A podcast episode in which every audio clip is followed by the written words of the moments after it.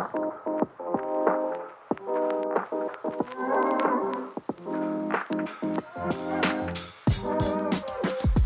everyone, welcome back to Fire English. Hello，大家好，欢迎回到财务自由英文，我是 Leon。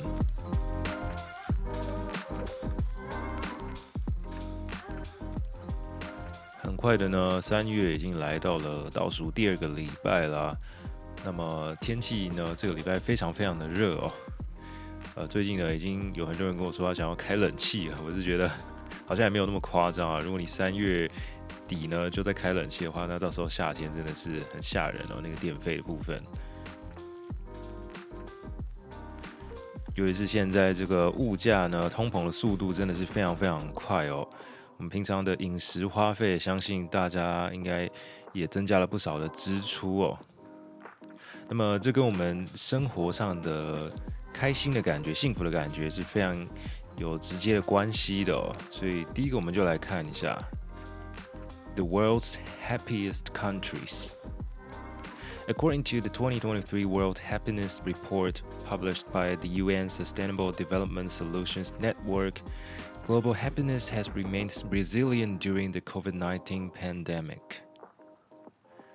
根据这个联合国最新的一份报告指出呢，虽然说全球在前几年面临了 COVID-19 的这个疫情呢，不过大多数的国家呢都还是维持这个非常幸福、非常开心的生活，remain resilient，R-E-S-I-L-I-E-N-T，resilient，可以说是非常的强韧的、非常的有韧性的。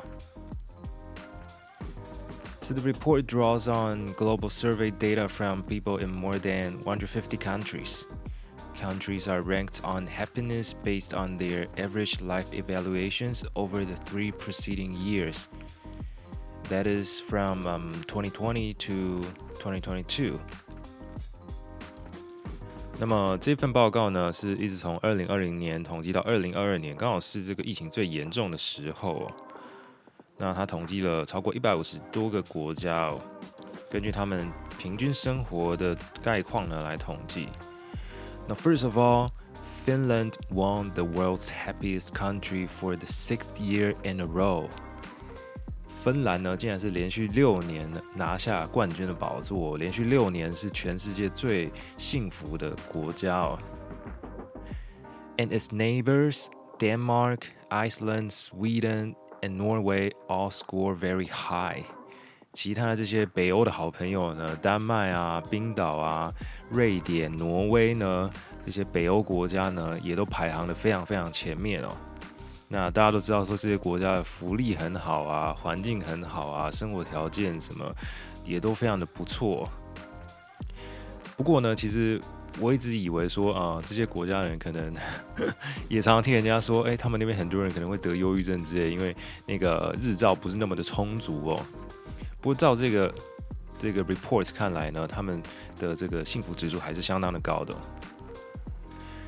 So, uh, they performed well on the measures such as healthy life expectancy, GDP per capita, social support, low corruption, generosity in a community where people look after each other, and freedom to make key life decisions. 这个报告呢，它的排行呢，总共有几个依据哦。第一个是 Healthy Life Expectancy，他们的这个有点像是平均寿命的东西哦。Life Expectancy，L I F E E X P E C T A N C Healthy Life Expectancy，哦，平均一个人可以活多久？可以嗯，那个健康的活到几岁啊？等等的。GDP per capita，每人的这个人均 GDP，social support，社会上的一些支持资源等等的，low corruption，低贪污、低贪腐，嗯，generosity in a community where people look after each other，这个社会是不是会守望相助啊？还有 freedom to make key life decisions，你是不是有自由能够决定你人生中的重大的抉择哦？这些听起来呢，似乎都跟台湾还蛮遥远的哦。台湾的这个 life expectancy 算是蛮不错的，那其他的 social support 我觉得也还可以，low corruption 这个就算了吧，这个应该直接分数很低。守望相助我觉得也还不错，台湾的治安是蛮好的。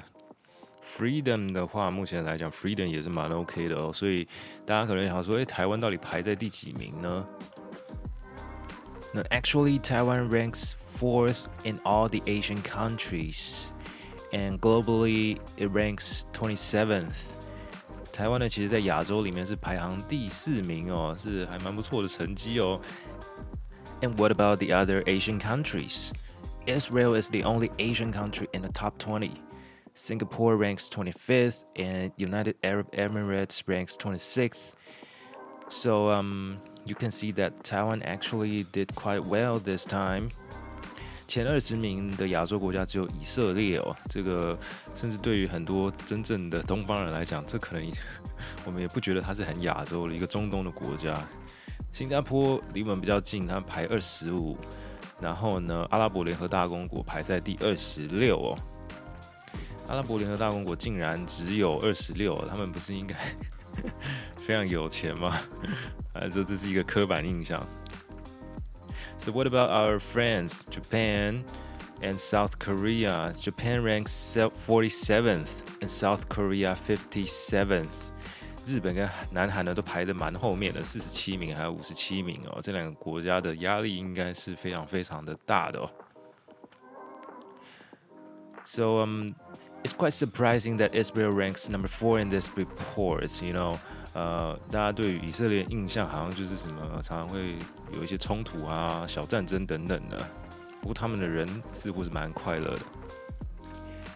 And what about other countries？其他的前二十名呢？很多就是我们刚刚讲的北欧国家。Switzerland 呃、ranks number eight, number nine Luxembourg, number ten New Zealand。11 Austria, 12 Australia, 13 Canada, 14 Ireland, 15 United States, 16 Germany, 17 Belgium, 18 Czech Republic, 19 United Kingdom, 20 Lithuania. Well, I guess these results are not surprising, um, as well as the countries at the very bottom of the list. They are Afghanistan, Lebanon, Sierra Leone, Zimbabwe, and Democratic Republic of Congo。啊，有这个阿富汗啊、黎巴嫩啊、狮子山共和国、辛巴、辛巴威，还有这个刚果共和国，就是一些比较第三世界的国家，或者一些有战乱的国家哦。So talking about the wars. Uh, everyone's wondering, what about Russia and Ukraine? Um, Russia is number 70 and Ukraine is number 92.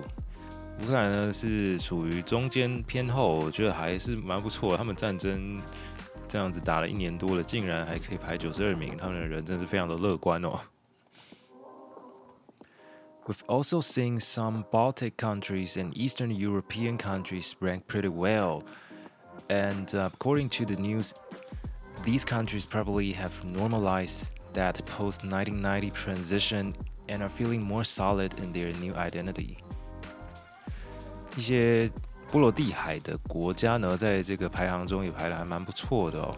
还有一些东欧国家哦，那么大家就在推测说，是他们在这个苏联解体，一九九零年苏苏联解体之后呢，逐渐这个正常化，他用了 normalize 这个字哦。 然后他们觉得说，现在一个民主的新身份对他们来说是越来越适应了。但这个是西方主流媒体的写法哦，不知道这些东欧国家又是怎么想的呢？Alright, next, Chinese leader Xi Jinping visited Russia to meet with President Vladimir Putin at the Kremlin.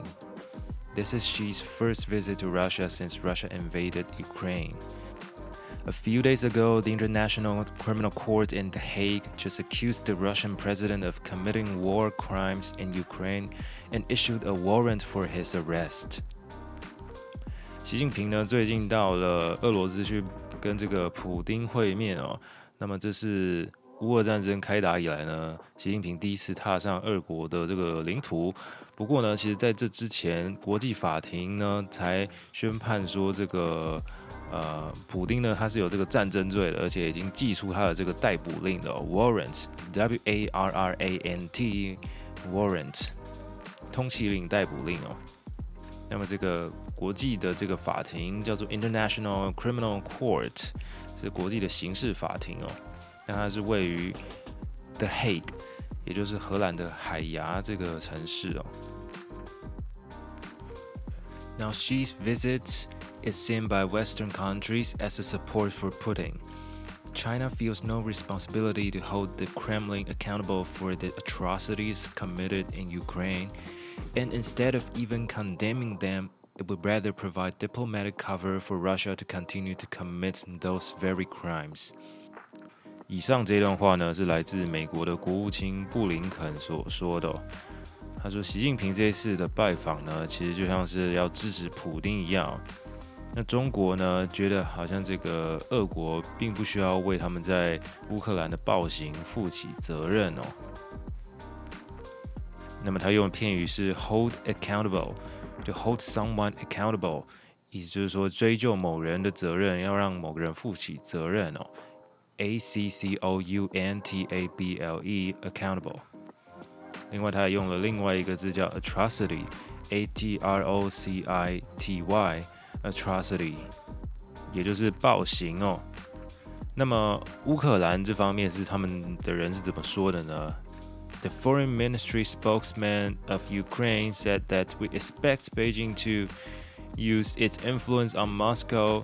To make it put an end to the aggressive war against Ukraine，北京竟然还这个呼吁说啊，我们期待北京呃能够用他们的这个影响力来叫这个俄国不要再打了。 这个到底是这个这个听起来是非常的外交口吻啊，不过他们到底是不是这么想的？这个听起来还是蛮怪的。Because people are discussing the possibility that the two leaders will discuss ceasefire on the war. China recently seems to act like an advocate of world peace, ironically. So she might propose ceasefire to Putin? Well, we'll see. 呃，这个 最近中国一直在扮演这种国际大好人的角色哦，就是说要提倡这个什么世界和平啊。然后，所以人家期待说他不会跟普京提出要停火啊，建议他停火之类的。Ceasefire，C E A S E F I R E，ceasefire。But just like Blinken said, the world should not be fooled by any tactical move by Russia, supported by China or any other country, to freeze the war on its own terms. 美国的这个角度呢是说，呃，如果你现在这个让俄国停火的话，他们很可能只是一个借口，就是说暂时停火，然后让他们回去好好的重整他们的这些军队，然后再次的出击哦。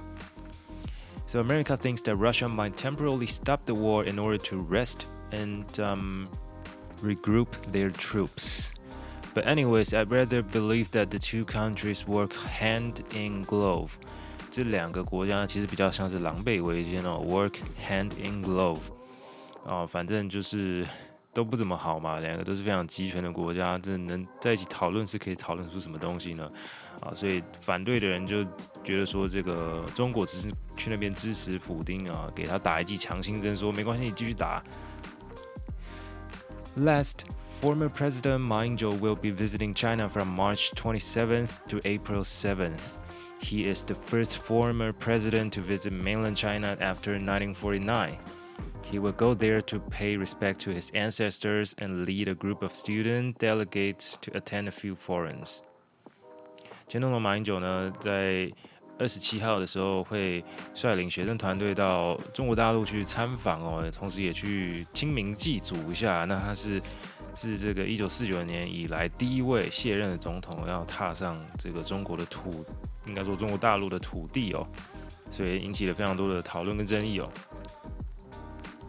那么如果说我们清明节到了，要讲这个去慎终追远啊、祭祖啊等等，我们可以用这个片语叫 pay respect to our ancestors，A N C E S T O R ancestor，我们的祖先，对他们表示敬意这样子。 So he will fly to Shanghai on March 27th and travel to his hotel in Nanjing via high-speed rail. and then um, he will visit Dr. Sun Yat-sen's mausoleum on the 28th and attend a student forum at Wuhan University on the 31st. Then the next day he will go he will um, pay respects to his ancestors in southwestern Hunan province. Then the students, meanwhile, will be participating in several forums at uh, several universities on the following days. 这个大概是他的行程。这样其实他们去这样一趟，必须把行程公开的非常非常彻底，要不然还是会引起人家的质疑哦。So, uh, the chairman of KMT, Eric Zhu，不知道大家还记不记得朱立伦的英文名字叫做 Eric。He said that he said, "I know President Ma will assert the ROC's position and respond to the public and the KMT's expectations." 当然，他是很支持这一趟旅行啊，总不能自己的人就打脸说他不能去吧，对不对？But on the other hand, DPP spokesperson said that um, Ma lacks respect for public opinion and national interest by going on this trip, and said that DPP found his found this action deeply regretful. 这个民进党当然要出来酸一下，就是说深表遗憾了。这个 每次一贯的用语都是啊，深表遗憾，深表遗憾，对不对？And then um, foreign media say say that um, this is a, this is a sensitive moment. 外媒只是觉得说这是一个很敏感的时机哦。其实我不知道敏感在哪。外媒就是你知道，唯恐天下不乱了。每次不管什么时机，他们嘛都可以说的很敏感的时机。Not only because he is the former president, but because Tsai Ing-wen will soon make a stop over in the U.S. and then travel to Latin America. 就说蔡英文接下来要去这个南美出访，然后说会短短暂的停留美国，这个也可以说成是跟这些事情有关，然后说是一个敏感的时机哦。个人觉得应该是还好啊。So you know that these foreign media are kind of fanatic. They take every chance to intensify risks. 就说这些外媒啊，这非常的对于台海海危机非常的狂热哦，只要抓到一点点这个机会呢，就要来。制造一下这种紧张的感觉，intensify risks，I N T E N S I F Y，加强或者是让什么东西变得更夸张的感觉哦。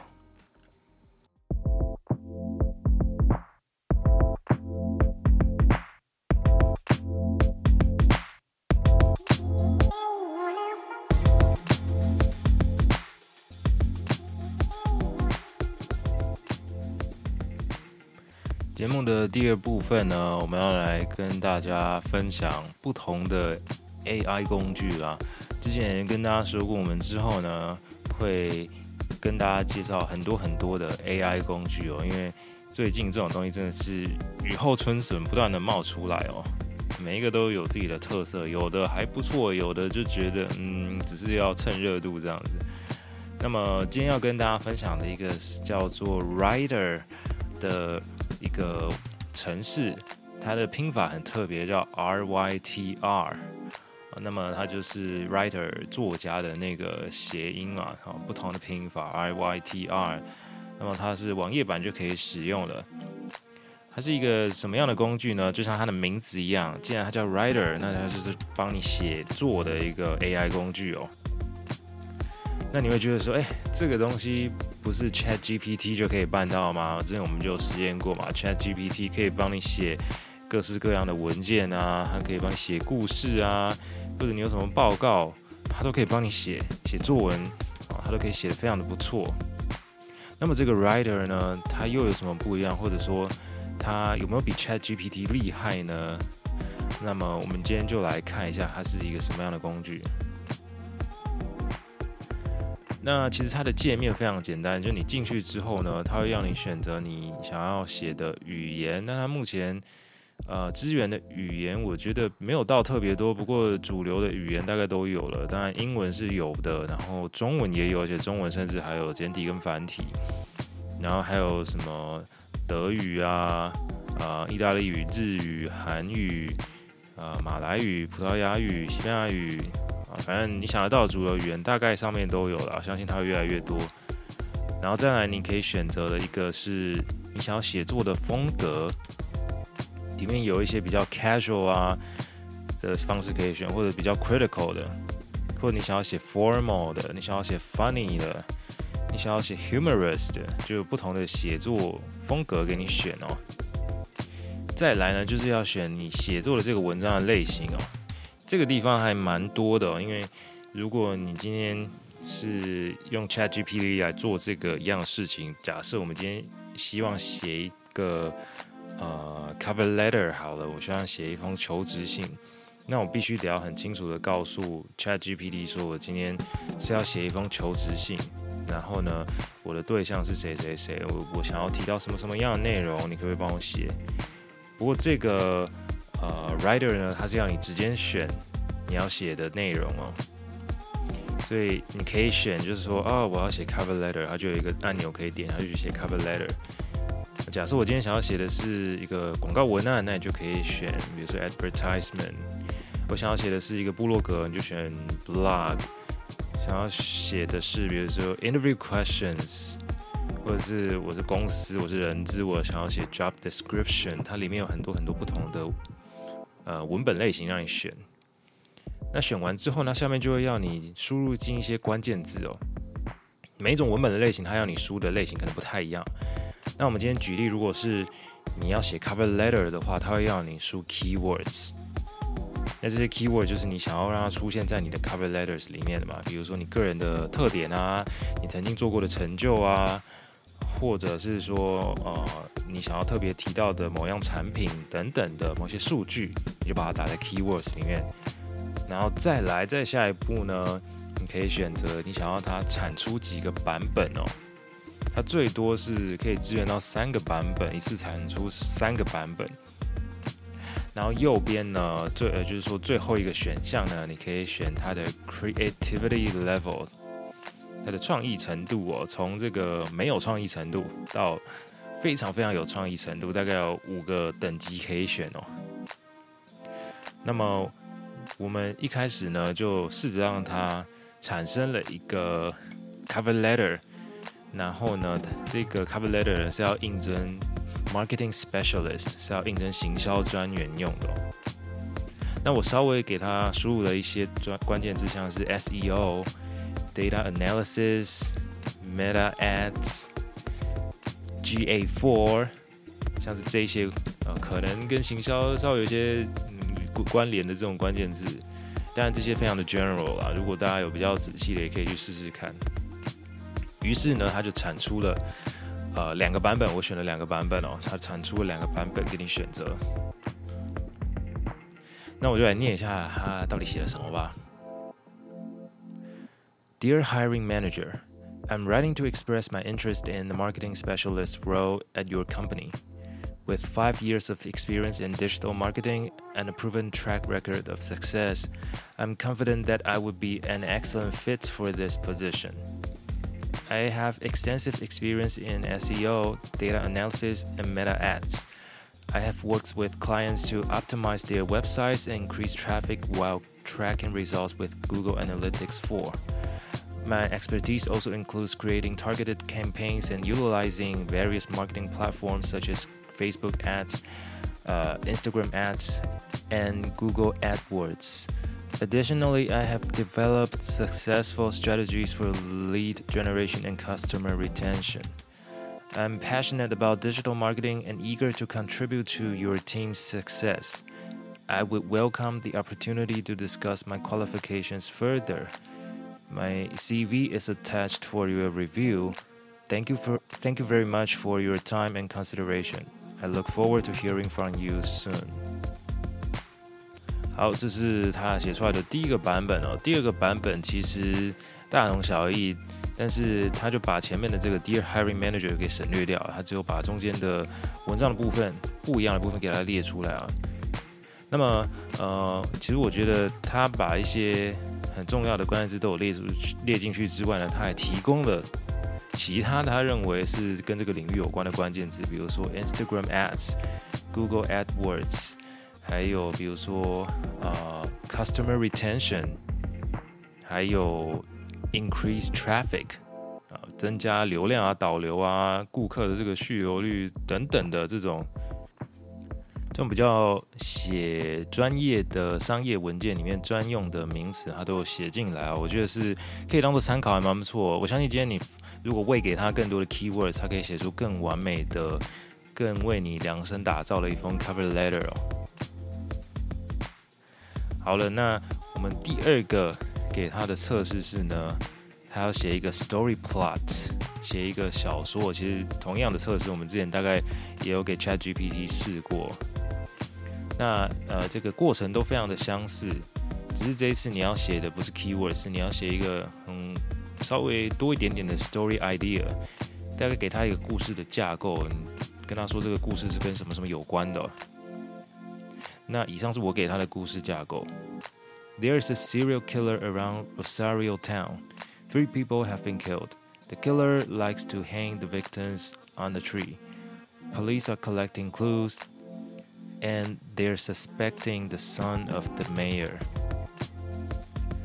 好的，这就是我叫他写的故事的大纲的主旨哦。然后这次呢，我把这个 creativity level 调到 high 的等级哦，因为这是一个故事，我希望他非常有自己的创意哦。好，他写出了什么东西呢？一样就让我来念一下吧。The small town of Rosario is in a state of fear as three people have been murdered and hanged from a tree in the nearby forest. The police have been investigating the case, with the latest clue being that the killer seems to be targeting wealthy families. The mayor's son, Ryan, has become a suspect as he was seen lurking around the forest near the time of each murder. As more people become aware of this fact, Widespread fear and paranoia started to take over Rosario. Ryan's father, Mayor Wilson, is desperate to prove his son's innocence and begins to investigate on his own. He discovers the dark secrets from Ryan's past that might explain why he was in the forest near each murder. Ryan had been involved in an accident that killed his best friend five years ago, and since then he has been struggling with depression and guilt. Meanwhile, the police continue their investigation but, but are unable to find any solid proof linking Ryan to the murders. 好，以上就是他写出了一个非常短的一个故事哦。根据我给他的一些提示的架构，当然他可以产出非常非常不同不同的版本哦。不过我觉得内容是大同小异哦。那么大家可能很快就注意到一个问题或是一个缺点，就是说，诶，他写完了就这样子而已嘛，这么短，我想要再听更长，我想要再继续往下听下去，怎么办呢？就目前看来哦，好像是没有办法让他进去加长的，就是说他写完一个东西之后呢，他就就停在那边的，你没有任何的指示或者。可以输入指定的地方，让它去修改，像 ChatGPT，你可以继续跟他说：“哎，我想要加这个加那个，或者把某个东西删掉，让他再重做一版。”目前看来，这个工具好像是没有办法的。好，所以来总结一下，这个 Writer 跟 ChatGPT 到底哪一个比较好用呢？结论就是 ChatGPT 似乎还是略胜一筹哦。大部分你在 Writer 上面可以做到的事情，其实你在 ChatGPT 只要你给他一些比较明确的指示，它也是可以达成类似的效果的哦。比如说写求职信、写一个故事小说啊，或者是你要写一个文案，都是可以的哦。只不过，呃，Writer 的逻辑是呢，你给他几个关键字，他就可以产出一个完整的内容来哦。所以今天如果你是想要写 email，但是你很懒得想 email 的内容，或者你不知道怎么写才是比较合适的，那你就给他几个关键字，比如说几个产品的名字，然后日期啊，然后什么什么人之类的，地点啊等等都丢进去，他就会帮你写出一封很完整的 email，你再去稍微的修改就好了。所以 Writer 呢，我觉得它其实它的广告主打，或是它的首页主打，也是写 email 的这个功能哦。其他的，嗯，我想就有待它继续开发，或者是就继续玩玩吧。好，那老样子我会把这个工具的连接呢放在说明栏里面，大家有兴趣的话可以去玩玩看哦。那呃，中文的部分我目前是还没有测试过。如果它中文也可以弄得不错的话，那我觉得是真的还蛮厉害的哦。而且特别是它有繁体中文哦。之前那个 Chat GPT 一直会给你跑出那个简体中文，有些人看得不太习惯的问题，搞不好这边会好一点点。So I guess that's all for our program today. If you like the program, don't forget to share it with your friends. I'm Leon. See you next time.